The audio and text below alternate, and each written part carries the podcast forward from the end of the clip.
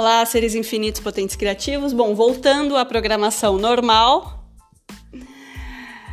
E vamos lá, né? Eu tô voltando a fazer atividade física. É, eu nunca fui muito constante com atividade física. Eu fazia durante, sei lá, seis meses e parava. Depois fazia durante quatro meses, cinco meses e parava. Então eu nunca fui lá muito constante com atividade física e é, fazia muito tempo que eu não, que eu não fazia é, uma atividade física com muita regularidade. Então, o que está acontecendo, né, gente? A minha performance está bem, bem meia boca. né? Tá ruim, tá difícil, todo dia eu fico dolorida, é, não aguento muito. Mas o que, que eu tô fazendo, né? Eu tô ali é, fazendo atividade física todo dia, justamente porque eu sei que eu tenho uma questão com constância. Então eu sei que é algo que não é. é eu preciso, eu, eu, eu, preciso me, me forçar, entre aspas, a ter constância, né? Não é algo que é natural para mim. Preciso estar ali atenta, presente para conseguir ser constante, porque não é algo natural. E aí a minha estratégia para conseguir ser mais constante é fazer algo todo dia, porque aí para mim é mais fácil é, ser constante se eu me colocar, né, o objetivo de fazer todo dia. Se eu inventar de fazer um dia sim, um dia não, é muito mais fácil para mim descambar e não fazer mais. Então, como eu sei dessa minha característica, né, gente, autoconhecimento. É, como eu sei dessa característica, eu tô aí usando uma forma de driblar isso. E por que, que eu tô falando sobre essa questão do treino, né? Justamente porque eu já falei aqui para vocês que para mim o físico não é muito diferente do emocional. É, o que, que acontece? Uma pessoa, por exemplo, que já estava acostumada a treinar constantemente durante anos, se ela parar o tempo que eu parei, por exemplo, sei lá, dois, três anos ou mais, é, quando ela voltar a treinar, ela não vai voltar de onde ela parou, mas ela já não vai, ela não vai ter tanta dificuldade, por exemplo, quanto eu tenho. Certo? Por quê? Porque é treino. Porque você tem ali um aprendizado, né? Você já aprendeu aquilo. E no autoconhecimento, a gente também tem isso, né? A gente tem é, o domínio da autopercepção. Então, uma pessoa que já está aí buscando autoconhecimento durante muito tempo, uma pessoa que já fez vários tipos de terapia, que já fez cursos, enfim, já tem ali um caminho percorrido, ela vai ter muito mais facilidade para se auto-perceber do que uma pessoa que é mais recente né, nesse processo.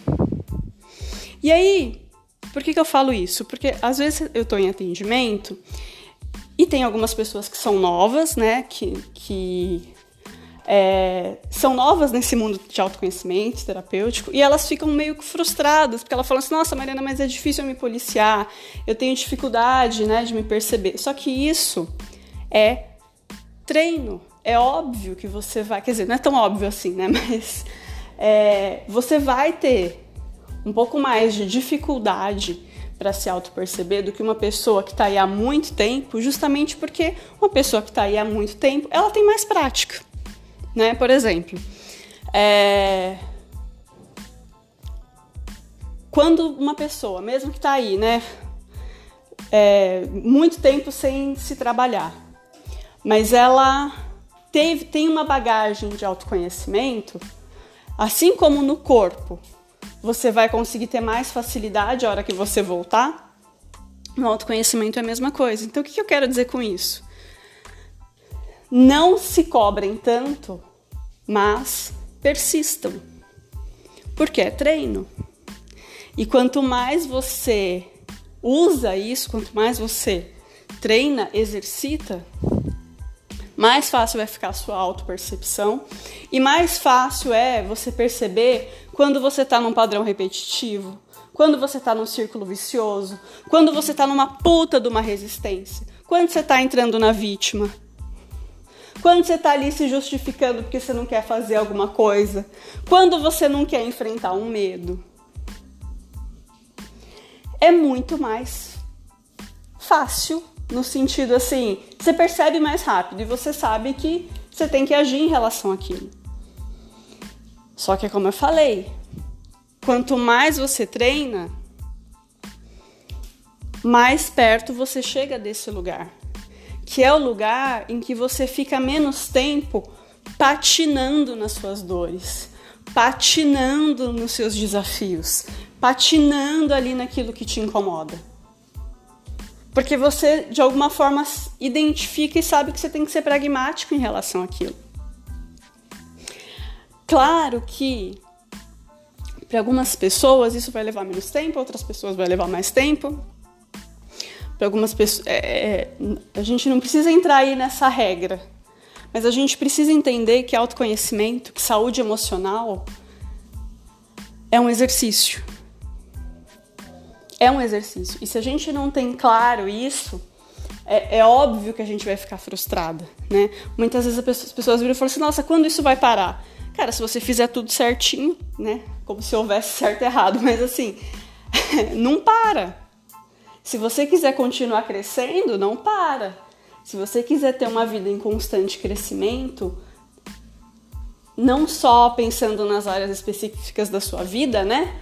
profissional, financeira, afetiva, mas num nível pessoal. Se você demanda isso, não para. Só que fica cada vez mais excitante esse crescimento.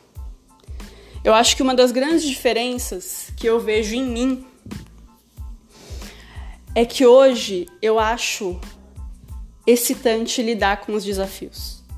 Não é que não, eu, não é que assim, ah, você não fica insegura, eu fico. Mas eu acho excitante. Eu olho e falo assim, cara, eu vou lidar com isso, vou dar um friozinho na barriga, será que eu vou dar conta? Mas aquilo me motiva. E talvez é, o meu convite aqui com esse áudio é para estimular vocês que esse lugar existe.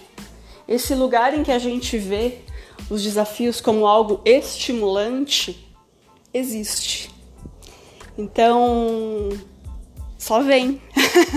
então venham, continuem, não desistam, ok? Um grande abraço, uma ótima semana para vocês e até os próximos áudios.